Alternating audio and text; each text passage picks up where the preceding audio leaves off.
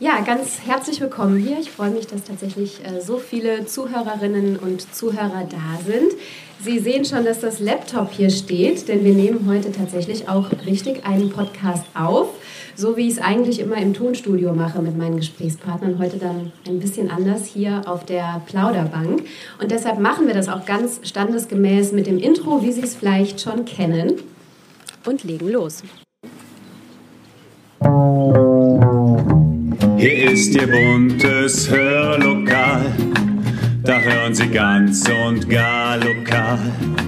Ihr Platz im schönen Hör, Hör, Hörlokal. Zum Podcast Hörlokal. Unterhaltung aus dem Nassauer Land. Heute nicht aus dem Tonstudio, sondern live von einer der Nassauer Plauderbänke im Steinpark.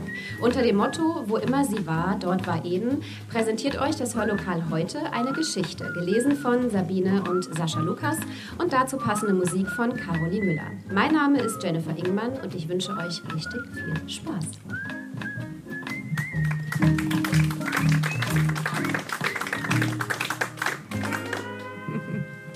Und jetzt zum dritten Mal herzlich willkommen hier von der Plauderbank.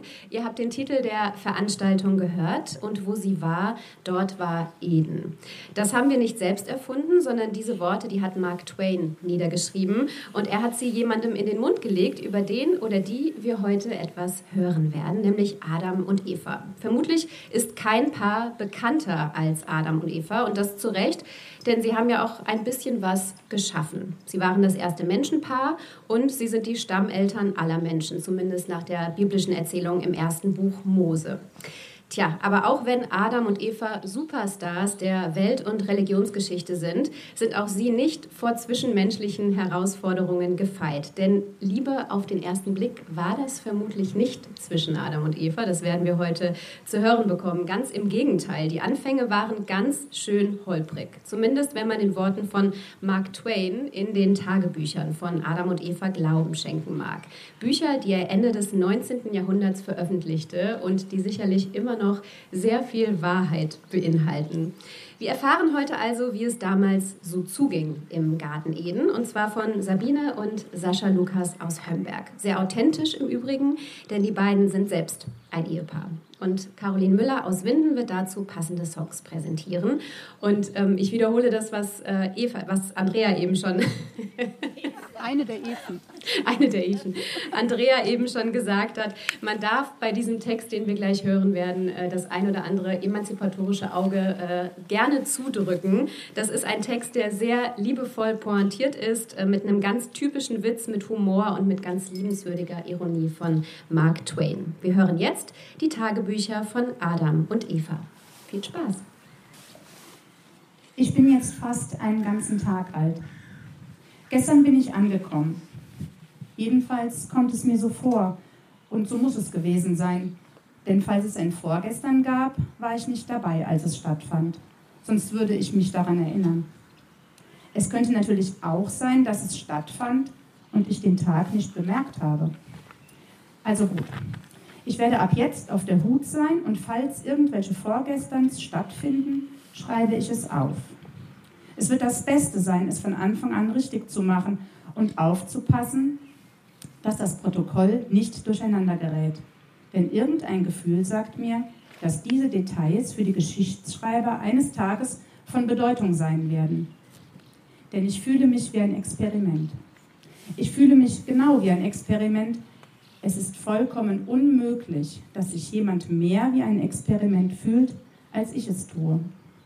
Und so bin ich allmählich davon überzeugt, dass es das ist, was ich bin. Ein Experiment. Lediglich ein Experiment, weiter nichts.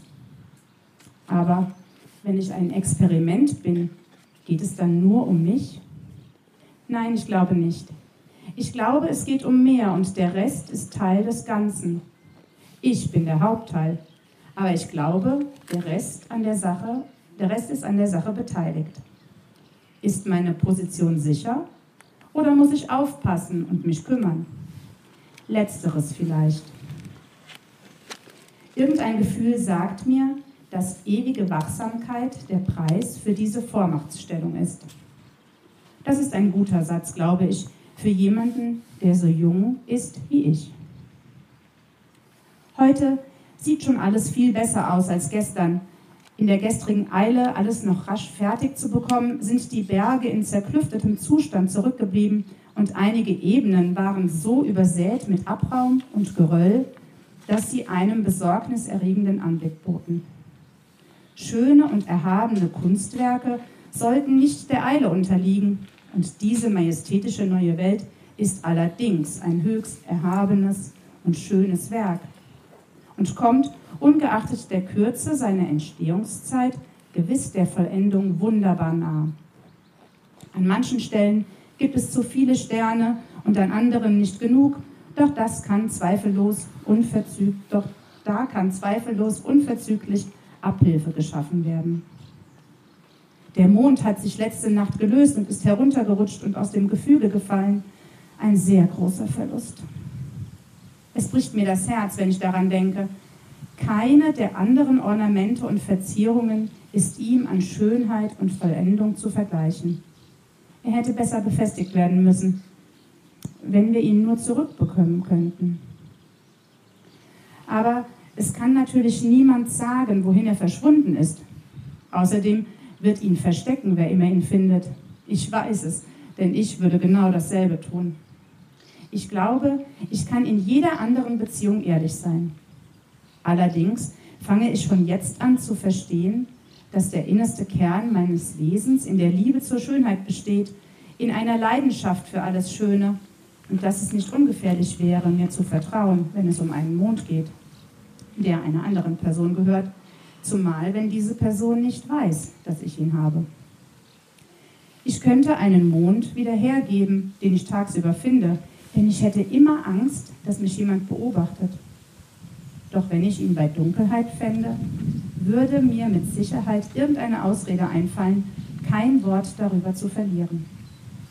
Denn ich liebe Monde wirklich. Sie sind so hübsch und so romantisch. Ich wünschte, wir hätten fünf oder sechs. Ich würde niemals schlafen gehen und niemals müde werden, auf der Moosbank zu liegen und zu ihnen emporzuschauen.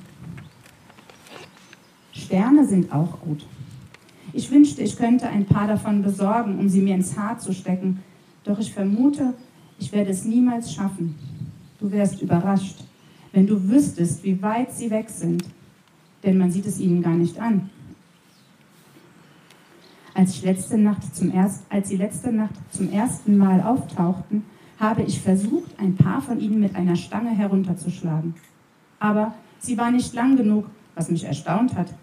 Dann habe ich es mit Lehmklumpen versucht, bis ich völlig erschöpft war. Doch es hat kein einziges Mal geklappt. Das war, weil ich Linkshänderin bin und nicht gut werfen kann. Selbst als, ich auf, ich, selbst als ich auf den gezielt habe, den ich eigentlich nicht habe, haben wollte, konnte ich den anderen nicht erwischen, obwohl ich ein paar Mal nah dran war. Denn ich habe gesehen, wie der schwarze Fleck des Lehmklumpens sicher 40 oder 50 Mal mitten in den goldenen Sternhaufen gesegelt ist und sie immer nur knapp verfehlt hat. Und wenn ich nur ein bisschen länger durchgehalten hätte, hätte ich mein Ziel vielleicht erreicht. Also habe ich ein bisschen geweint was ja für jemanden in meinem Alter ganz natürlich ist, nehme ich an. Und nachdem ich wieder ausgeruht war, holte ich mir einen Korb und machte mich auf den Weg zu einem Ort am äußersten Rand der Kreisscheibe, dorthin, wo die Sterne nah am Erdboden sind und ich sie mit der Hand erreichen würde, was ohnehin viel besser wäre, weil ich sie dann sanft herunterpflücken könnte, ohne sie zu zerbrechen. Doch der Weg war länger, als ich dachte und schließlich musste ich aufgeben. Ich war so müde, dass ich keinen Fuß mehr vor den anderen setzen konnte. Und außerdem waren sie wund und haben mir wehgetan. Ich kam nicht mehr nach Hause. Es war zu weit und wurde kalt, aber ich habe ein paar Tiger gefunden und mich zwischen sie gekuschelt. Und da hatte ich es wunderbar bequem und ihr Atem war süß und angenehm, denn sie ernähren sich von Erdbeeren. Ich war noch nie einem Tiger begegnet doch an den Streifen erkannte ich sie sofort. Wenn ich nur eins von diesen Fellen haben könnte, ich würde ein wunderschönes Kleid daraus machen. Heute habe ich schon ein besseres Gefühl für Entfernungen. Ich war so begierig auf all die schönen Dinge, dass ich gedankenlos nach ihnen griff, auch wenn sie manchmal zu weit weg und manchmal nur eine Handbreit von mir entfernt waren, die mir wie ein Fuß erschien, doch ach, mit Dornen dazwischen. Ich habe meine Lektion gelernt und im Übrigen meinen ersten Lehrsatz aufgestellt, ganz ohne fremde Hilfe. Meinen allerersten. Das zerkratzte Experiment meidet den Dorn. Ich glaube, das ist ein sehr guter Lehrsatz für jemanden so jung wie ich. Gestern Nachmittag bin ich in einiger Entfernung dem anderen Experiment gefolgt, um, wenn möglich, herauszufinden, wozu es gut ist.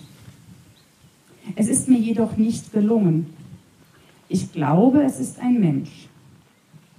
Mir war bisher kein Mensch begegnet, aber es sah aus wie einer und ich bin mir dem Gefühl nach ziemlich sicher, dass es ist, was es ist.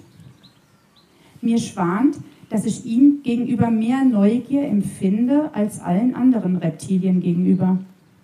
Falls es überhaupt ein Reptil ist, aber ich nehme es an, denn es hat ungepflegte Haare, blaue Augen und sieht aus wie ein Reptil. Es hat keine Hüften. Stattdessen läuft es unten spitz zusammen wie eine Möhre und wenn es steht, dann spreizt es sich auseinander wie ein Drehkran. Deshalb vermute ich, dass es ein Reptil ist. Auch wenn es genauso gut ein Bauwerk sein könnte. Zuerst hatte ich Angst vor ihm und fing jedes Mal an wegzulaufen, sobald es sich umdrehte, weil ich dachte, es würde mich verfolgen. Doch nach und nach bemerkte ich, dass es nur versuchte, seinerseits vor mir zu fliehen. Also war ich danach nicht mehr so ängstlich, sondern bin seiner Spur in einiger Entfernung von etwa 20 Metern mehrere Stunden lang gefolgt, was es nervös und nicht sehr glücklich machte. Am Ende war es dann ziemlich verstört und kletterte auf einen Baum. Ich habe eine gute Weile gewartet, dann gab ich auf und bin nach Hause gegangen. Heute das gleiche noch einmal. Ich habe es wieder auf den Baum gescheucht. Sie nähert sich diesem seltsamen Mischwesen zwischen Reptil und Bauwerk also langsam an, aber das Mischwesen, das klettert als Antwort nur ängstlich auf Bäume. Dabei würde Eva vielleicht einfach nur mit jemandem tanzen wollen. I Wanna Dance with Somebody von Whitney Houston.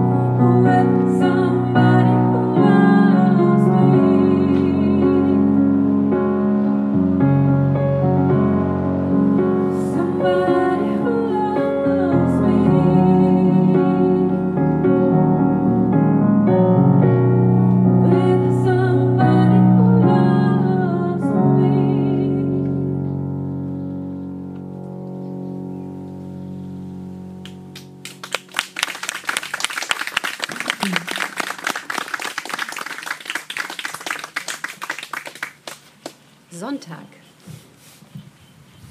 Es ist immer noch dort oben. Ruht sich offenbar aus. Aber das ist nur ein Vorwand. Sonntags ist kein Ruhetag. Dafür ist der Samstag da. Für mich sieht das aus wie ein Wesen, das sich mehr fürs Ausruhen interessiert als für irgendetwas anderes. Mich würde so viel Ruhe völlig erschöpfen. Mich macht es ja schon müde, nur herumzusitzen und den Baum zu beobachten. Ich frage mich wirklich, wozu es taugt. Ich sehe es niemals irgendwas tun. Gestern Nacht haben sie den Mond zurückgebracht und ich war so glücklich. Ich finde das sehr anständig von ihnen. Er ist dann wieder nach unten gerutscht und hinuntergefallen, aber es hat mich nicht mehr beunruhigt. Es gibt keinen Grund, sich Sorgen zu machen, wenn man solche Nachbarn hat. Sie holen ihn zurück. Würde, ich würde Ihnen gerne ein paar Sterne schicken, denn wir haben mehr, als wir brauchen können. Also ich meine ich, nicht wir, denn mir ist völlig klar, dass dem Reptil an solchen Dingen nichts liegt. Es hat nur niedere Vorlieben und es ist nicht freundlich.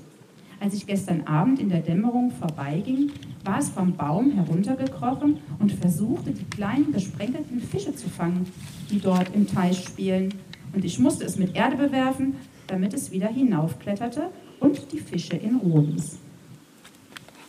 Ich frage mich, ob es das ist, wozu es taugt.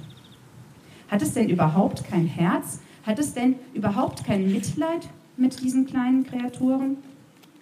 Kann es sein, dass es für so ein niederträchtiges Verhalten entwickelt und erschaffen worden ist? Es sieht ganz danach aus. Einer von diesen Lehmklumpen traf es hinter dem Ohr. Da hat es auf einmal geredet. Mir lief ein Schauer über den Rücken denn es war das erste Mal, dass ich jemanden habe sprechen hören, außer mich selbst. Ich habe die Wörter nicht verstanden, aber sie klangen sehr expressiv. Nachdem ich entdeckt hatte, dass es reden kann, spürte ich mein Interesse neu erwacht. Dass mein Interesse neu erwacht, denn ich liebe zu reden.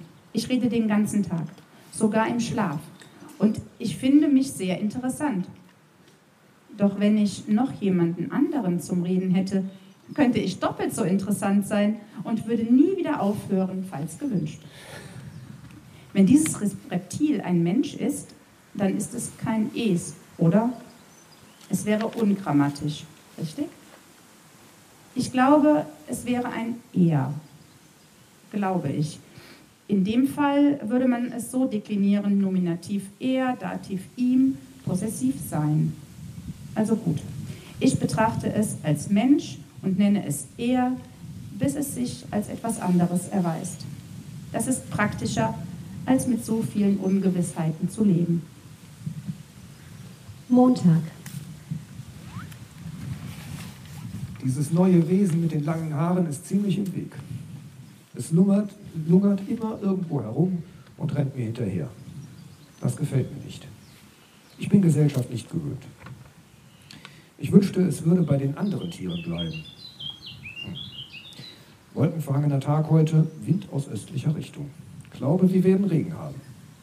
Wir. Wir? Wo habe ich dieses Wort her? Oh, jetzt fällt es mir jetzt ein. Das neue Wesen hat es benutzt. Dienstag. Haben wir den großen Wasserfall angesehen. Das ist das Schönste, was dieses ganze Land zu bieten hat, glaube ich. Das neue Wesen nennt ihn Niagara-Fälle. Ich habe nicht die geringste Ahnung, warum. Sagt, es sähe aus wie die Niagara-Fälle.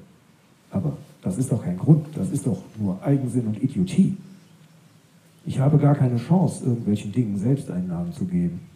Das neue Wesen gibt allen einen Namen, was ihm unter die Augen kommt, bevor ich auch nur Einspruch erheben kann. Und immer kommt es mit der gleichen Ausrede. Es sieht so aus. Da gibt es zum Beispiel diesen Dodo sagt im selben Moment, wo man ihn anschaut, Man sehe doch auf den ersten Blick, dass er aussieht wie ein Dodo. Er wird diesen Namen wohl behalten müssen, kein Zweifel. Denn ich bin es müde, mich darüber aufzuregen und das hat ohnehin keinen Zweck. Dodo. Er sieht genauso wenig aus wie ein Dodo wie ich. Mittwoch. Habe mir einen Regenschutz gebaut. War dann aber doch nicht möglich, ihn in Ruhe zu genießen. Das neue Wesen kam mir dazwischen.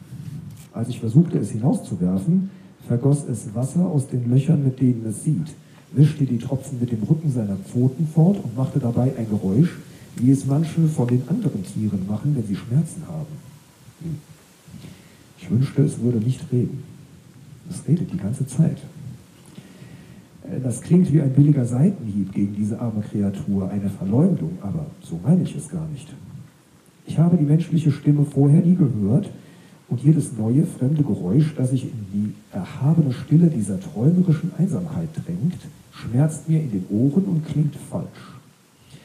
Und dieses neue Geräusch ist mir so nah, direkt an meiner Schulter, an meinem Ohr, erst auf der einen, dann auf der anderen Seite und ich bin nur an Geräusche gewöhnt, die mehr oder weniger weit von mir entfernt sind.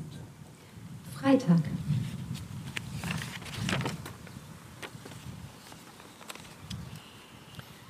Das Namen geben, das Namen geben geht unbekümmert weiter, egal was ich dagegen unternehme. Ich hatte einen tollen Namen für diesen Ort. Er klang, er war klangvoll und hübsch. Der Garten Eden. Wenn ich alleine bin, nenne ich ihn weiter so, aber nicht länger öffentlich.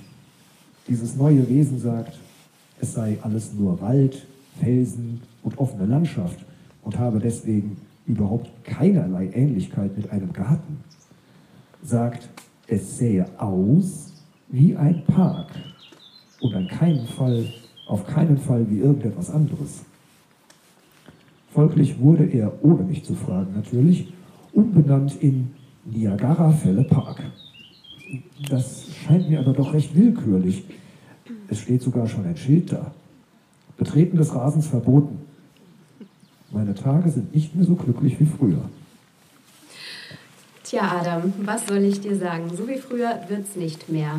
Ganz im Gegenteil, es könnte lange, lange anders bleiben.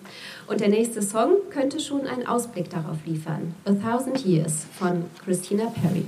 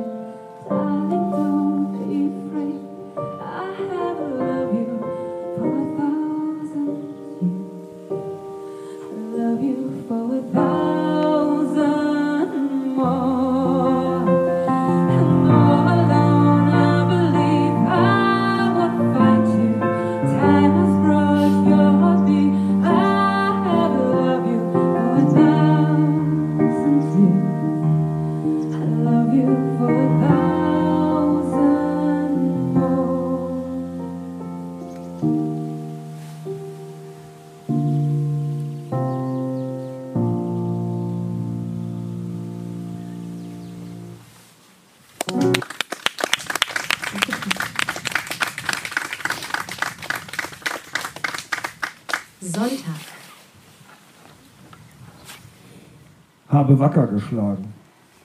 Dieser Tag wird immer anstrengender. Er wurde letztes Jahr im November zum Ruhetag erkoren. Früher hatte ich davor schon sechs Ruhetage pro Woche. Habe heute Morgen das neue Wesen dabei ertappt, wie es versuchte, Äpfel von diesem verbotenen Baum zu pflücken. Die ganze Woche bin ich hinter ihm hergelaufen und habe versucht, ihn kennenzulernen. Reden musste ich, denn er war schüchtern aber es hat mir nichts ausgemacht. Es schien ihm zu gefallen, dass ich in seiner Nähe war, und ich habe sehr häufig das freundschaftliche Wir benutzt, denn es schien ihm zu schmeicheln, dazu zu gehören. Montag. Das neue Wesen sagt, sein Name sei Eva. Ich habe nichts dagegen, das geht schon in Ordnung. Sagt, ich könne damit nach ihm rufen, wenn ich möchte, dass es kommt. Ich sagte, dann sei der Name ja verzichtbar. Mit diesem Wort bin ich offenbar in ihre Achtung gestiegen. Es ist tatsächlich ein großes, gutes Wort und es verträgt Wiederholung. Es hat gesagt, es sei kein S, es sei eine Sie. Das ist wohl eher nicht so sicher, aber wen kümmert das schon? Mir wäre völlig egal, was sie ist, wenn sie mich einfach nur in Ruhe ließe und nicht reden würde.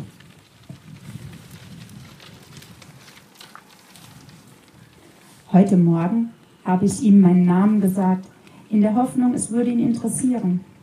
Aber es war ihm egal. Das ist doch seltsam. Wenn er mir seinen Namen sagen würde, wäre es mir nicht egal. Ich denke, er würde in meinen Ohren angenehmer klingen als irgendein anderer Laut. Er redet sehr wenig. Vielleicht, weil er kein großer Kopf ist und ihm das wehtut und er es verbergen möchte. Es ist sehr schade, dass er so denkt, denn Geist allein ist nichts. Es ist das Herz, in dem die wahren Werte liegen. Ich wünschte, ich könnte ihm klar machen, dass ein liebendes, gutes Herz Reichtum bedeutet. Reichtum genug. Und dass ohne Herz Verstand nur Armut ist. Obwohl er so wenig redet, verfügt er über einen ziemlich beachtlichen Wortschatz. Heute Morgen hat er ein erstaunlich gutes Wort benutzt.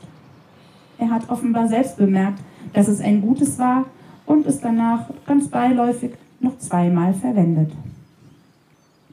Es war nicht die hohe Kunst der Beiläufigkeit und doch hat es gezeigt, dass er über einen gewissen Sinn für Perfektion verfügt. Diesen Samen kann man ohne Zweifel wachsen lassen, wenn man sich um ihn bemüht. Wo hat er das Wort bloß her? Ich glaube nicht, dass ich es jemals benutzt habe. Nein, für meinen Namen hat er keinerlei Interesse gezeigt. Ich habe versucht, meine Enttäuschung zu verbergen, doch ich vermute ohne Erfolg. Ich bin gegangen und habe mich ans Moosufer gesetzt, mit den Füßen im Wasser. Ich gehe jedes Mal dorthin, wenn ich Sehnsucht nach Gesellschaft habe, nach jemandem, den ich ansehen kann, nach jemandem, mit dem ich reden kann. Es reicht nicht, dieser bezaubernde weiße Körper dort in den See gemalt, doch es ist immerhin etwas, und etwas ist besser als vollkommene Einsamkeit. Es redet, wenn ich rede, es ist traurig, wenn ich traurig bin, es tröstet mich mit seinem Mitgefühl. Es sagt, Sei nicht betrübt, du armes, freundloses Mädchen, ich bin dein Freund. Es ist ein guter Freund für mich und es ist mein einziger. Es ist meine Schwester. Jedes Mal, da sie mich im Stich ließ, ach, ich werde das, jenes erste Mal, da sie mich im Stich ließ, ach, ich werde es nie vergessen. Niemals, niemals. Mein Herz war Blei in meinem Körper. Ich sagte, sie war alles, was ich hatte, und jetzt ist sie fort. In meiner Verzweiflung rief ich, brich mir das Herz, ich kann mein Leben nicht länger ertragen. Und verbarg das Gesicht in den Händen, und es gab keinen Trost für mich. Und als ich die Hände wieder fortnahm, nach einer Weile, war sie wieder da, so weiß und hell und schön, und ich sprang ihr in die Arme. Das war vollkommenes Glück. Ich hatte Glück schon vorher erlebt, aber es war nicht wie dieses. Dies war Ekstase. Ich habe danach nie wieder an ihr gezweifelt. Manchmal blieb sie fort, vielleicht eine Stunde, vielleicht fast einen ganzen Tag, aber ich wartete und zweifelte nie. Sie sagte, sie hat gerade keine Zeit oder sie ist auf Reisen, aber sie wird wiederkommen. Und so war es. Sie kam immer zurück. Nachts, wenn es dunkel war, zeigte sie sich nicht, denn sie war ein ängstliches kleines Ding. Doch wenn der Mond schien, war sie da. Ich habe vor der Dunkelheit keine Angst, aber sie ist jünger als ich. Sie wurde erst nach mir geboren. Vielfach sind die Besuche, die ich ihr abgestattet habe. Sie ist mein Trost und meine Zuflucht, wenn mein Leben mir hart ist. Und das ist es meistens. Dienstag. Sie hat das gesamte Gelände mit scheußlichen Namen und ärgerlichen Schildern verschandelt. Hier entlang zum Wasserstrudel, hier entlang zur Ziegeninsel, zur Höhle der Winde, hier entlang. Sie sagt, dieser Park würde einen netten Sommerkurort abgeben, wenn es dafür irgendeinen Bedarf gäbe. Sommerkurort. Auch so eine Erfindung von ihr. Nichts als leere Worte ohne jede Bedeutung. Was bitte ist ein Sommerkurort?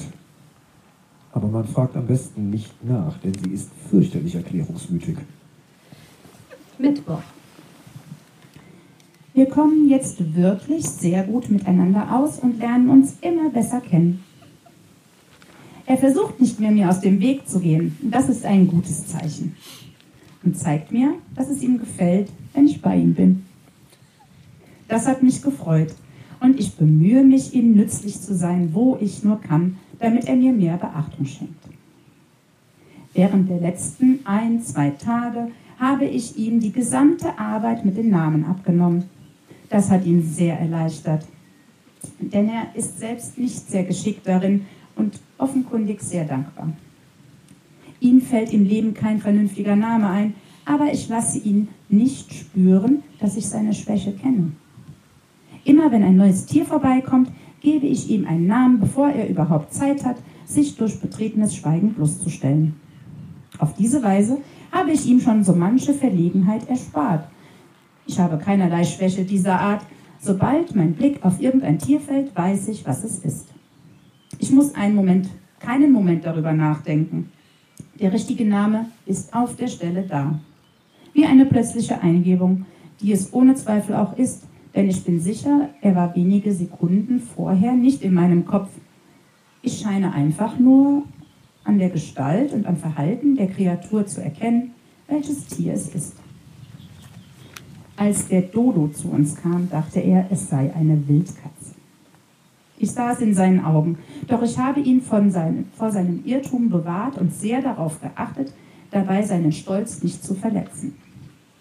Ich habe einfach ganz natürlich gesprochen, auf eine Art ganz angenehm überrascht und so, als würde ich im Traum nicht daran denken, ihn zu belehren. Na ja, habe ich gesagt, ich muss schon sagen, wenn das nicht unser Dodo ist. Dann habe ich erklärt, und zwar ohne dass es klang wie eine Erklärung, woher ich wusste, dass es ein Dodo war. Und obwohl ich dachte, er sei womöglich doch ein wenig gekränkt, dass ich das Tier erkannt hatte und er nicht, war es doch ziemlich offenkundig, dass er mich bewunderte. Das war äußerst angenehm und ich dachte mehr als einmal voller Genugtuung daran, bevor ich einschlief. Wie wenig uns doch glücklich macht, wenn wir spüren, dass wir es verdient haben. Sonntag. Wacker geschlagen. Ja, wacker geschlagen. Stell dir vor, Adam, es werden noch viele Tage folgen. Stell dir vor. Imagine von John Lennon.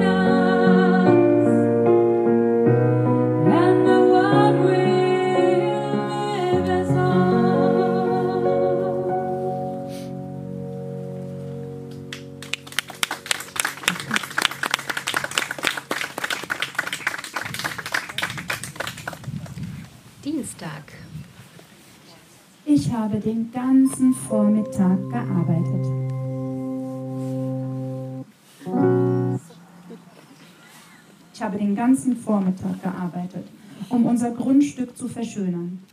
Und ich habe mich absichtlich von ihm ferngehalten, in der Hoffnung, er würde sich einsam fühlen und zu mir kommen. Aber er kam nicht.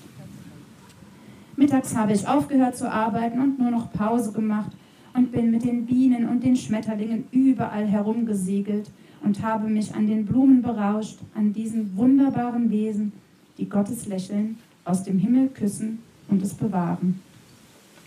Ich habe sie gepflückt und sie zu Kränzen und Girlanden gebunden und sie mir umgelegt, während ich zu Mittag aß. Äpfel natürlich. Denn ich saß, dann saß ich im Schatten und habe gehofft und gewartet. Aber er kam nicht. Was soll's? Es wäre ohnehin nichts daraus geworden, denn er macht sich nichts aus Blumen, nennt sie Unkraut und kann nicht eine von der nächsten unterscheiden und hält es noch für überlegen, so zu denken. Er macht sich nicht aus mir, Er macht sich nichts aus Blumen, er macht sich nichts aus dem Himmel, der am Abend in rotes Licht getaucht ist. Und gibt es überhaupt irgendwas, aus dem er sich etwas macht, außer Hütten bauen, um sich vor dem schönen, klaren Regen zu verkriechen, Melonen aufzuschlagen, Trauben zu probieren und das Obst an den Bäumen zu befingern, um zu schauen, wie diese Besitztümer sich entwickeln? Ich habe einen trockenen Zweig auf den Boden gelegt und versucht, mit einem anderen ein Loch hineinzubohren, weil ich etwas ausprobieren wollte. Eine Idee, die ich hatte. Doch kurz darauf bekam ich einen fürchterlichen Schreck. Ein dünner, durchsichtiger, bläulicher Schleier schlängelte sich aus dem Loch hervor und ich habe alles fallen gelassen und bin weggerannt. Ich dachte, es wäre ein Geist und hatte solche Angst. Doch dann schaute ich mich um und er lief mir nicht hinterher. Also lehnte ich mich gegen einen Stein und kam wieder zu mir und verschnaufte und ließ meine Glieder weiter zittern, bis sie sich wieder beruhigt hatten. Dann kroch ich vorsichtig, wachsam, lauernd und, falls nötig, bereit zu fliehen, vorsichtig zurück. Als ich wieder dort war, bog ich die Zweige eines Rosenstrauchs auseinander und lugte hindurch, hoffend, dass der Mann da irgendwo wäre. Ich sah doch so süß und hübsch aus, aber der Geist war verschwunden. Ich bin hingegangen und in dem Loch lag ein kleines Häufchen, Häufchen feiner, rosafarbener Staub. Ich steckte meinen Finger hinein, um ihn zu fühlen und rief Autsch und zog ihn wieder heraus. Es war ein ganz gemeiner Schmerz. Ich steckte mir den Finger in den Mund, stand auf einem Bein, dann auf dem anderen, stöhnte und linderte so meine Qual. Dann brannte ich vor Neugier und begann die Sache zu untersuchen. Ich wollte unbedingt wissen, was der rosafarbene Staub war. Plötzlich fiel mir der Name ein, obwohl ich vorher nie davon gehört hatte. Es war Feuer. Ich bin mir so sicher, wie man sich mit egal was auf der Welt nur sicher sein kann. Also habe ich es ohne zu zögern so genannt. Feuer. Ich habe etwas erschaffen, das es vorher nicht gab. Ich hatte den zahllosen Schätzen dieser Welt etwas Neues hinzugefügt.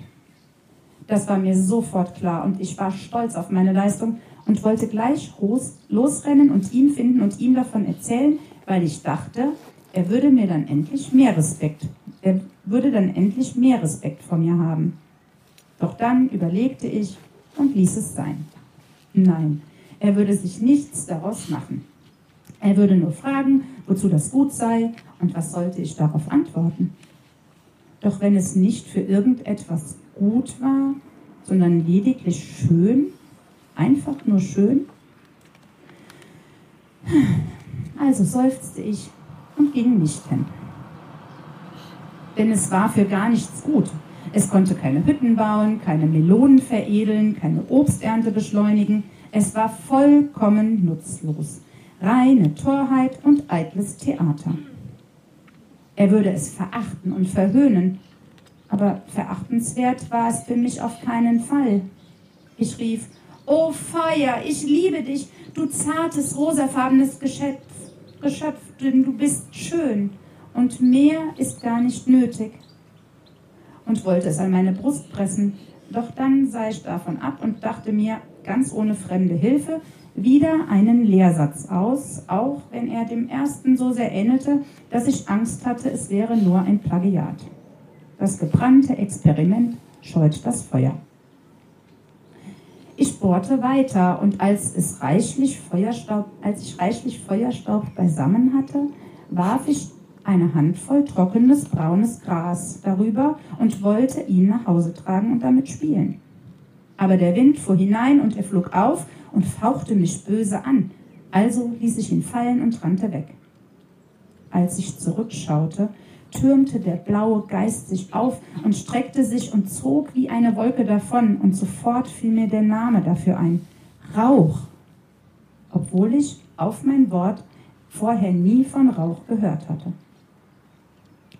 Kurz darauf schossen leuchtend gelbe und rote Lichter durch den Rauch, und ich gab ihnen auf der Stelle einen Namen.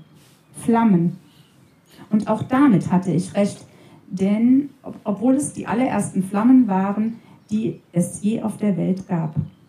Sie kletterten die Bäume hinauf, blitzten prachtvoll in und aus den riesengroßen und immer größer werdenden Massen rollenden Rauchs und ich musste die Hände, in die Hände klatschen und lachen und tanzen und war so begeistert, weil alles so neu und fremd und wunderbar und so wunderschön war.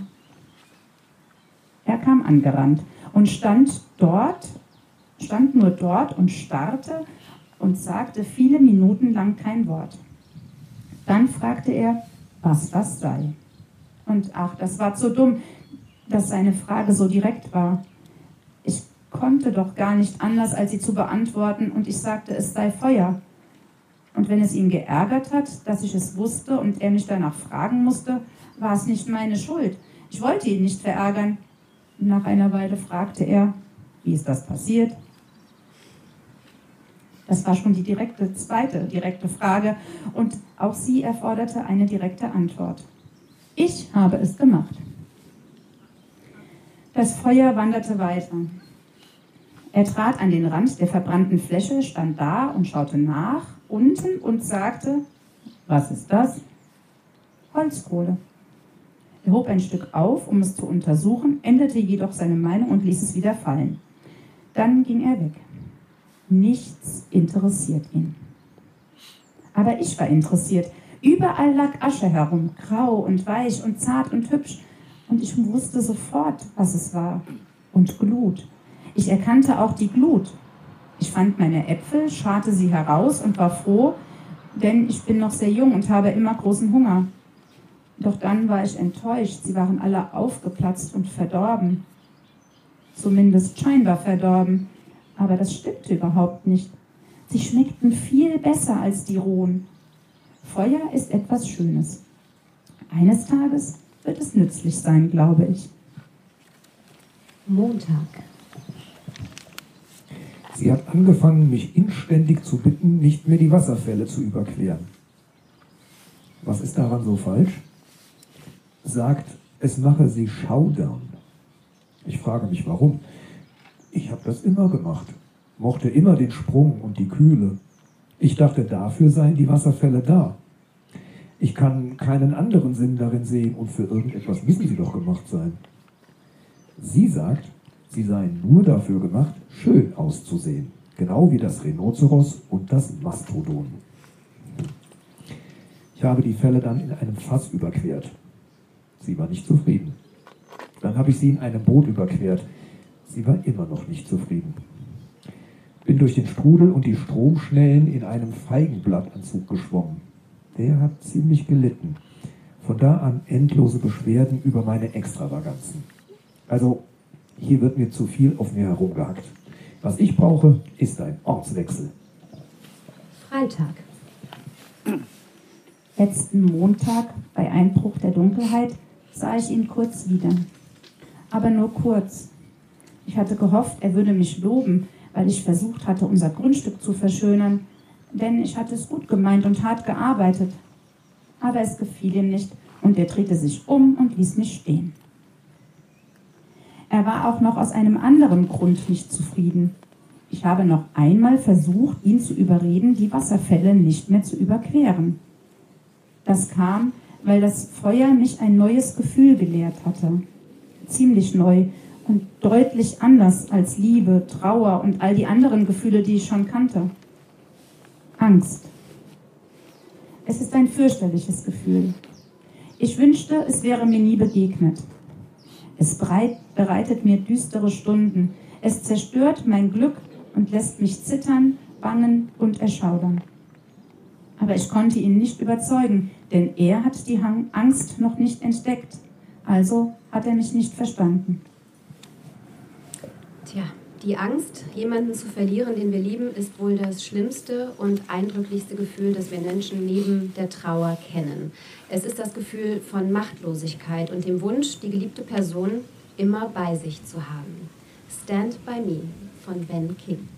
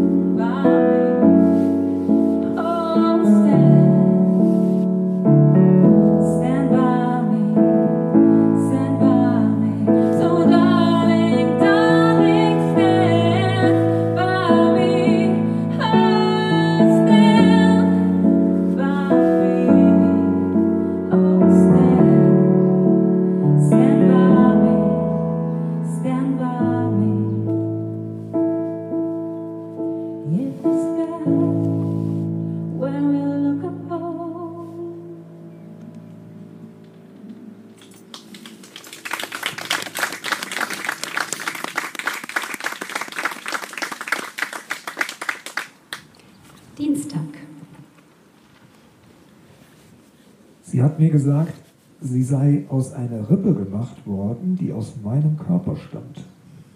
Das ist zumindest fragwürdig, wenn nicht gar mehr als das. Ich habe nämlich bisher keine Rippe vermisst. Auch macht sie sich große Sorgen wegen des Bussards, sagt, Gras sei nicht gut für ihn und hat Angst, dass sie ihn nicht aufziehen kann. Sie glaubt, ihr sei dazu bestimmt, von verfaultem Fleisch zu leben. Naja, also der Bussard muss mit dem, was ihm geboten wird, so gut es geht, zurechtkommen. Wir können jedoch nicht jede Ordnung über den Haufen werfen, nur um dem Bussard einen Gefallen zu tun. Samstag. Sie ist gestern in den Teich gefallen, als sie ihr Spiegelbild betrachtete, was sie eigentlich ohnehin die ganze Zeit tut. Sie ist fast dabei erstickt und sagte, es sei höchst unangenehm gewesen. Da tat es ihr plötzlich leid um all die Kreaturen, die darin leben, die sie Fische nennt, denn sie verfort, an Dingen Namen zu heften, die sie nicht brauchen und die auch nicht kommen, wenn man sie bei diesen Namen ruft. Ein Umstand, der jedoch ohne jede Folge für sie ist. Sie ist überhaupt ein solcher Hohlkopf. Hat also viele von ihnen da rausgeholt und letzte Nacht zu uns in die Hütte gebracht und sie in mein Bett gelegt, damit sie nicht frieren aber ich habe sie mir heute und den ganzen Tag lang angesehen und kann nicht erkennen, dass sie dort irgendwie glücklicher wären als vorher. Einfach nur ruhiger. Wenn es Nacht wird, werfe ich sie nach draußen. Ich schlafe nicht noch einmal mit ihnen in einem Bett, denn ich finde sie kalt und feucht und uh, mag es nicht, dazwischen herumzuliegen, wenn man gar nichts anhat. Dienstag. Sie hat sich jetzt auf eine Schlange verlegt. Die anderen Tiere sind froh, weil sie immer mit ihnen herumexperimentiert und sie drangsaliert hat. Und ich bin froh, weil die Schlange redet und ich endlich einmal Pause habe. Freitag. Sie sagt, die Schlange rate ihr, die Frucht von diesem Baum zu probieren und behaupte, das Ergebnis sei eine erstklassige, eine glänzende und vortreffliche Erziehung. Ich habe ihr gesagt, das hätte auch noch etwas Zweites zur Folge. Es würde den Tod über die Welt bringen. Das war ein Fehler. Es wäre besser gewesen, diese Bemerkung für mich zu behalten. Es hat sie nur auf die Idee gebracht, dass sie dann endlich in der Lage wäre, den kranken Buster zu retten und die verzweifelten Löwen und Tiger mit frischem Fleisch zu versorgen. Ich habe ihr geraten, sich fernzuhalten von diesem Baum. Sie sagte, das würde sie nicht tun. Ich befürchte das Schlimmste. Werde auswandern. Ja, nur wohin, lieber Adam, willst du auswandern? Und wie groß ist die Chance, wirklich fliehen zu können? Denn alles, was du kennst, das kennt vermutlich auch Eva. Wir hören Somewhere Only We Know von Kiem.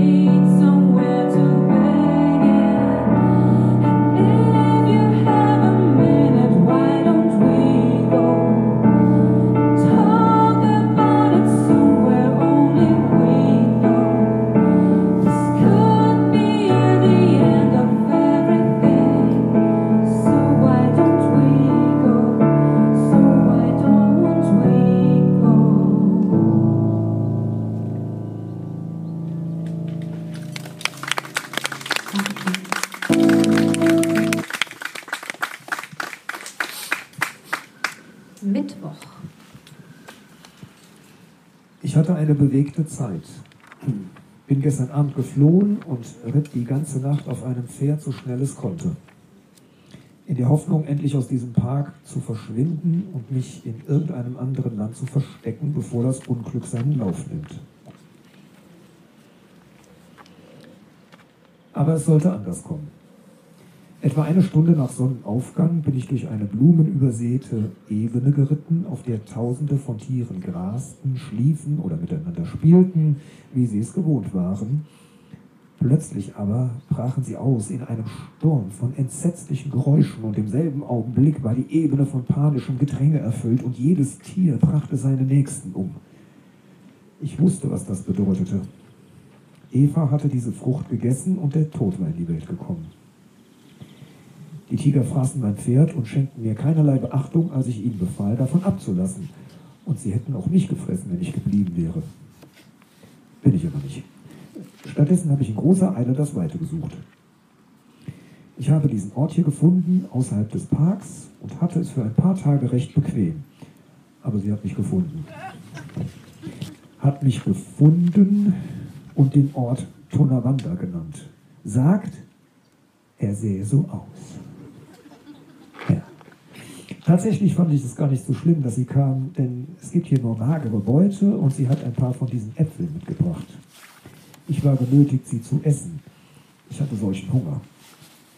Es war gegen meine Überzeugung, doch ich habe festgestellt, dass Überzeugungen keine echte Kraft haben, außer wenn man satt ist.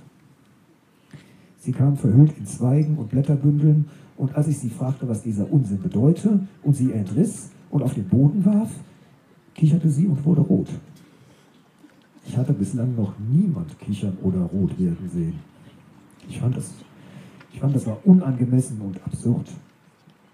Sie sagte, ich würde selbst bald wissen, wie das ist. Das stimmte. Hungrig wie ich war, legte ich den Apfel halb gegessen zur Seite, gewiss der beste, der mir angesichts der fortgeschrittenen Jahreszeit je in die Finger gekommen war, und bedeckte mich mit den abgeworfenen Zweigen und Ästen und sprach dann mit ihr in beträchtlicher Schärfe und befahl ihr loszugehen und noch mehr davon zu holen und nicht so ein Theater zu machen. Sie tat es. Und dann krochen wir hinunter an den Ort, wo die Schlacht der wilden Tiere stattgefunden hatte und sammelten ein paar Felle ein. Und ich ließ sie ein paar Kleider zusammenflicken, die man in der Öffentlichkeit gut tragen konnte. Sie sind unbequem, das ist wahr, aber elegant und um nichts anderes geht es doch bei Kleidern. Ich finde mittlerweile, dass sie eine ziemlich angenehme Gefährtin ist. Mir wird klar, dass ich ohne sie einsam wäre und bedrückt, nun da ich meinen Besitz verloren habe. Und noch etwas. Sie sagt, es sei jetzt so, dass wir in Zukunft für unseren Lebensunterhalt arbeiten müssten. Sie wird mir gute Dienste leisten. Ich werde das beaufsichtigen. Zehn Tage später. Sie beschuldigt allen Ernstes, mich Ursache unseres Verderbens zu sein und erklärt, dass die Schlange ihr versichert habe, dass die verbotenen Früchte nicht Äpfel, sondern Kastanien gewesen seien. Ich sagte, dann sei ich ja doch ohne Schuld, denn ich hatte nie eine Kastanie gegessen. Sie sagte, die Schlange hätte sie davon in Kenntnis gesetzt, dass Kastanie ein bildhafter Ausdruck sei, der in Wirklichkeit einen alten schalen Witz meine. So etwas wie olle Kamelle. Hm, da wurde ich blass, denn ich habe viele Witze gemacht, um die müde Zeit zu vertreiben. Und einige von ihnen könnten durchaus von dieser Art gewesen sein, obwohl ich der ehrlichen Meinung war, sie wären neu gewesen, als ich sie machte. Sie hat mich gefragt, ob ich einen Witz gemacht hätte, als die Katastrophe über uns hereinbrach. Ja, ich musste zugeben, dass ich mir selber einen erzählt hatte, aber nicht laut. Er ging so. Ich sann soeben über die Wasserfälle nach und dachte mir, wie zauberhaft das ist, diese ungeheuren Wassermassen dort herunterstürzen zu sehen. Und im selben Augenblick schoss mir ein glänzender Gedanke durch den Kopf und ich ließ ihn fliegen und dachte, doch wie viel schöner wäre es, die Wassermassen dort hinaufstürzen zu sehen. Und ich fing gerade an, mich darüber schief zu lachen, als die gesamte Natur in Wirrnis und Verderben fiel und ich um mein Leben rennen musste. Da hast du es, rief sie triumphierend, das ist genau, was ich meine. Von eben diesem Scherz hat die Schlange gesprochen und sie nannte ihn die erste Kastanie und sagte, sie stamme aus der gleichen Zeit wie die Schöpfung. Ich bin tatsächlich daran schuld. Ach, weh mir. Wäre ich doch nur nicht so geistreich. Hätte ich doch nie diesen strahlenden Gedanken gehabt. Nach der Vertreibung. Wenn ich zurückblicke, erscheint mir der Garten wie ein Traum. Er war schön, hinreißend schön, zauberhaft schön. Jetzt ist er verloren und ich sehe ihn nie wieder. Der Garten ist verloren, doch ich habe ihn gefunden und bin zufrieden. Er liebt mich, so gut er kann. Ich liebe ihn mit aller Kraft meines leidenschaftlichen Wesens und ich glaube, das entspricht meiner Jugend und meinem Geschlecht. Wenn ich mich frage, warum ich ihn liebe, stelle ich fest, dass ich es nicht weiß und dass mir der Grund, dass mir im Grunde auch wenig daran liegt, es zu wissen. Also vermute ich, dass diese Art von Liebe nicht das Ergebnis von Schlüssen und Berechnungen ist, so wie die Liebe zu anderen Reptilien und Tieren. Ich glaube, das muss auch so sein. Ich liebe bestimmte Vögel für ihre Lieder, aber ich liebe nicht Adam für seinen Gesang. Nein, das ist es nicht, im Gegenteil. je mehr er singt, desto weniger kann ich mich damit abfinden. Dennoch bitte ich ihn zu singen, weil ich lernen will, alles zu mögen, woran auch er interessiert ist. Ich bin überzeugt, dass ich es lernen kann, denn am Anfang konnte ich es nicht ausstehen, jetzt aber doch. Die Milch wird davon sauer, aber das macht nichts. An diese Art von Milch kann ich mich gewöhnen. Es ist nicht wegen seiner Gescheitheit, dass ich ihn liebe. Nein, das ist es nicht. Man kann ihm seine Gescheitheit, so wie sie ist, nicht zum Vorwurf machen, denn er hat sich ja nicht selbst erschaffen. Er ist, wie Gott ihn geschaffen hat, und das ist genug. Es lag eine weise Absicht dahinter, das weiß ich. Mit der Zeit wird sie sich entwickeln, obwohl ich glaube, dass es plötzlich, nicht plötzlich geschieht. Im Übrigen gibt es keinen Grund zur Eile. Er ist gut genug, so wie er ist. Es ist nicht wegen seiner Umgänglichkeit, seiner Aufmerksamkeit und seines Taktgefühls, dass ich ihn liebe. Nein, er zeigt in dieser Hinsicht durchaus gewisse Schwächen, aber das ist schon gut genug und es geht aufwärts mit ihm. Es ist nicht wegen seines Fleißes, dass ich ihn liebe. Nein, das ist es nicht. Ich denke, er trägt ihn in sich und ich weiß nicht, warum er ihn vor mir verbirgt. Das ist mein einziger Kummer. Denn abgesehen davon ist er mir gegenüber jetzt offen und aufrichtig. Ich bin sicher, dass er mir bis auf dies eine nichts verschweigt. Es tut mir weh, dass er vielleicht ein Geheimnis vor mir hat, und manchmal raubt es mir den Schlaf, wenn ich daran denke, aber ich werde es mir einfach aus dem Kopf schlagen. Es soll mein Glück nicht stören, das sonst so überschäumend groß ist. Es ist nicht wegen seiner Bildung, dass ich ihn liebe. Nein, das ist es nicht. Er hat sich ja selbst alles beigebracht und weiß eigentlich Millionen Dinge, auch wenn sie immer anders sind. Es ist nicht wegen seines guten Benehmens, dass ich ihn liebe. Nein, das ist es nicht. Ähm, er hat mich verraten, aber ich gebe ihm dafür nicht die Schuld. Es ist eine Eigenart seines Geschlechts, glaube ich, und er hat sein Geschlecht nicht gemacht. Natürlich hätte ich ihn niemals verraten. Eher wäre ich gestorben. Auch das ist eine Eigenart meines Geschlechts und ich rechne es mir selbst nicht an, denn ich habe mein Geschlecht nicht gemacht. Was also ist es, wofür ich ihn liebe? lediglich weil er ein Mann ist, glaube ich. Im Grunde ist er ein guter Mensch und dafür liebe ich ihn, aber ich könnte ihn auch so lieben. Wenn er mich beschlüge und missbrauchte, ich würde ihn weiter lieben. Ich weiß es und ich glaube, es ist eine Frage des Geschlechts. Er ist stark und hübsch und dafür liebe ich ihn und ich bewundere ihn und ich bin stolz auf ihn. Aber ich könnte ihn auch lieben, wenn er es nicht wäre. Wäre er klein, ich würde ihn lieben. Wäre er schwach, ich würde ihn lieben. Und für ihn arbeiten und für ihn schuften und für ihn beten und bis zu meinem Tod an seiner Bettstatt wachen. Ja, ich glaube, ich liebe ihn einfach nur, weil er mein ist und ein Mann ist. Ich vermute, es gibt keinen anderen Grund und deshalb denke ich, es ist, wie ich am Anfang gesagt habe, dass diese Art von Liebe nicht das Ergebnis von Schlüssen und Berechnungen ist. Sie kommt einfach. Niemand weiß woher und kann sich nicht erklären. Und es hat und hat es auch gar nicht nötig. Das ist es, was ich denke, aber ich bin nur eine junge Frau und außerdem die Erste, die diese Dinge untersucht. Und vielleicht stellt sich heraus, dass ich sie in all meiner Unwissenheit und Unerfahrenheit nicht verstanden habe. An Evas Grab, wo immer sie war, dort war Eden, Adam. Wir hören You Are the Reason von Callum Scott.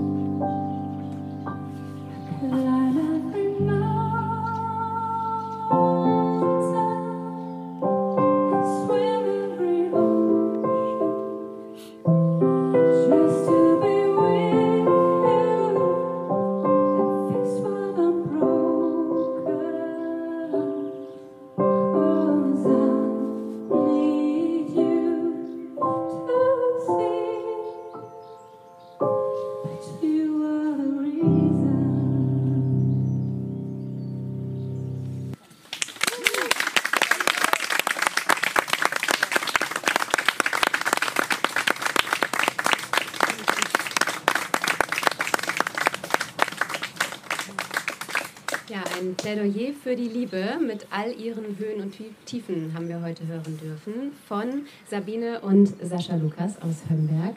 Danke für eure wirklich authentische Darstellung. Ähm, stammen die Texte von Mark Twain äh, aus den Jahren 1893. Da hat er die Texte oder Tagebücher über Adam geschrieben. Und 1904 schlossen sich dann die von Eva an. Also in gewisser Weise haben die sicherlich auch jetzt noch Gültigkeit. Danke auch an Caroline Miller für die wunderbare gesangliche Begleitung mit so schönen, passenden Liebesliedern.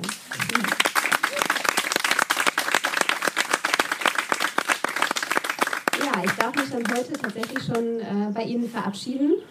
Bei unserer ersten Plauderbank live oder Hörlokal live auf der Plauderbank. Jetzt bleibt mir tatsächlich äh, nur noch zu sagen, auch für den Podcast, der dann nächste Woche zu hören sein wird, der Hörlokal Abschiedsspruch. Bleiben Sie gesund und machen Sie es gut. Danke.